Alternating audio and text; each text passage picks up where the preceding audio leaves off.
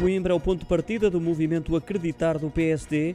Trata-se de uma plataforma de discussão com a sociedade civil prevista na moção de Luís Montenegro, que pretende ter um contacto mais próximo com as questões que preocupam os portugueses.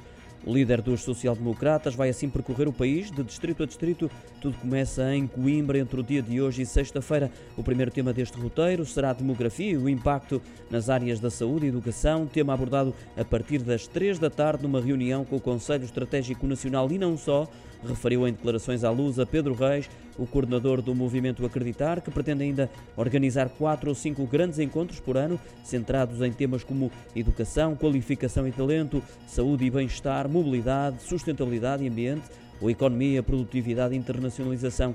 Tudo termina numa grande convenção, tal como previsto na moção de Montenegro a realizar no próximo ano, provavelmente antes das eleições europeias.